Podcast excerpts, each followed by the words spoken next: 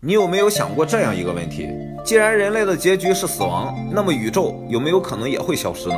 在宇宙结束之前，我们先说一说太阳系会发生哪些变化。首先，二点五亿年后，地球各个大陆板块将会相撞在一起；十一亿年后，太阳的亮度会比今天的亮度强百分之十，从而导致失控的温室效应，最终让整个地球的海洋全部蒸发掉。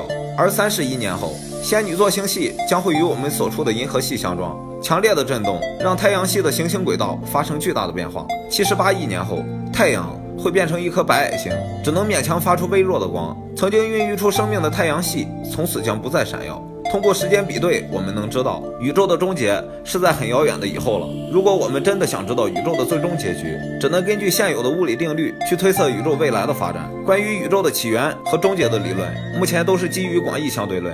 广义相对论的方程组有一些解，每一个解都对应着一个可能的宇宙最终形态。当然，暗物质和暗能量的存在对求解广义相对论有很大的影响。其实，在很早之前，人类就开始猜测宇宙最终会变成什么样子。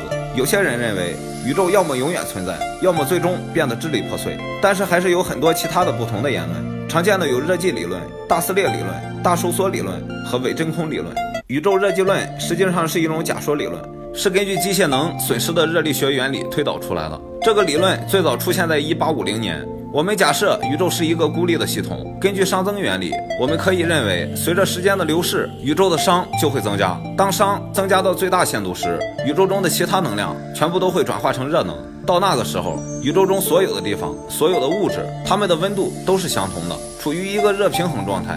既然已经达到了平衡，便不会再有什么变化。这个时候的宇宙就是一个沉寂安静的宇宙，没有物质运动，没有生命，没有能量。我们能把这个状态称之为热寂。通俗的说，就是宇宙虽然活着，但是没有完全活着。第二个理论就是大撕裂理论，这个理论是非常可怕的。根据现有的观测，我们知道宇宙是在不断膨胀的，也就是说，宇宙还在长身体，但是它的这个长身体不是规律的长，它没有生长中心，想怎么膨胀就怎么膨胀。表现为站在宇宙中的任何一点，都会看到周围的物体在离我们远去，就把宇宙比喻成一个充气的气球。随着气体的增加，气球的体积越来越大，但是气球有一定的容纳体积，当它膨胀到一定程度，就会砰的一声爆炸。宇宙也是如此，当暗能量产生的拉扯力大于吸引力的时候，宇宙中的所有物质都会被撕裂。到那时候，我们可能都变成了宇宙中的尘埃了。再一个就是大收缩理论。这个和大撕裂理论是完全相反的。如果他俩是两兄弟的话，那就是水火不容的两兄弟。大收缩理论认为宇宙的质量和密度可以阻止宇宙继续膨胀。这个理论认为宇宙是个小机灵鬼，一旦开始膨胀，它就会紧急踩刹车，继而会导致收缩。收缩的越来越近之后，宇宙就坍塌了，最终收缩成为一个没有时空维度的起点。在起点形成之后，宇宙可能又开始一次大爆炸，就如同形成我们现有宇宙的那个大爆炸一样。在这个理论中，宇宙就是在大爆炸和大收缩中循环往复，不断轮回。但是现在所有的天文观测都证明宇宙在膨胀，没有半点收缩的意味，膨胀甚至愈演愈烈。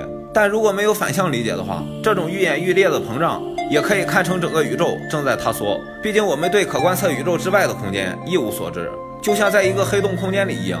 最后一个就是脑洞大开的理论了。他认为我们的宇宙的真空并不是实际的真空，而是伪真空。比方说，楼房的第一层是真空的，我们在里边能飘起来；但是高楼层虽然也是真空的，但是位置高，有一个重力的势能，那么它就不是纯粹的真空，可以算是伪真空了。这个理论的想象力之丰富，我认为和平行宇宙有的一拼了。宇宙太大太广阔，人类就如同宇宙的一道闪光，在宇宙的某个角闪现一下之后，就会消失在浩瀚的星空中。人类的存在虽然短暂，但是我们依然有能力去思考整个宇宙的命运，确实是一件很伟大的事。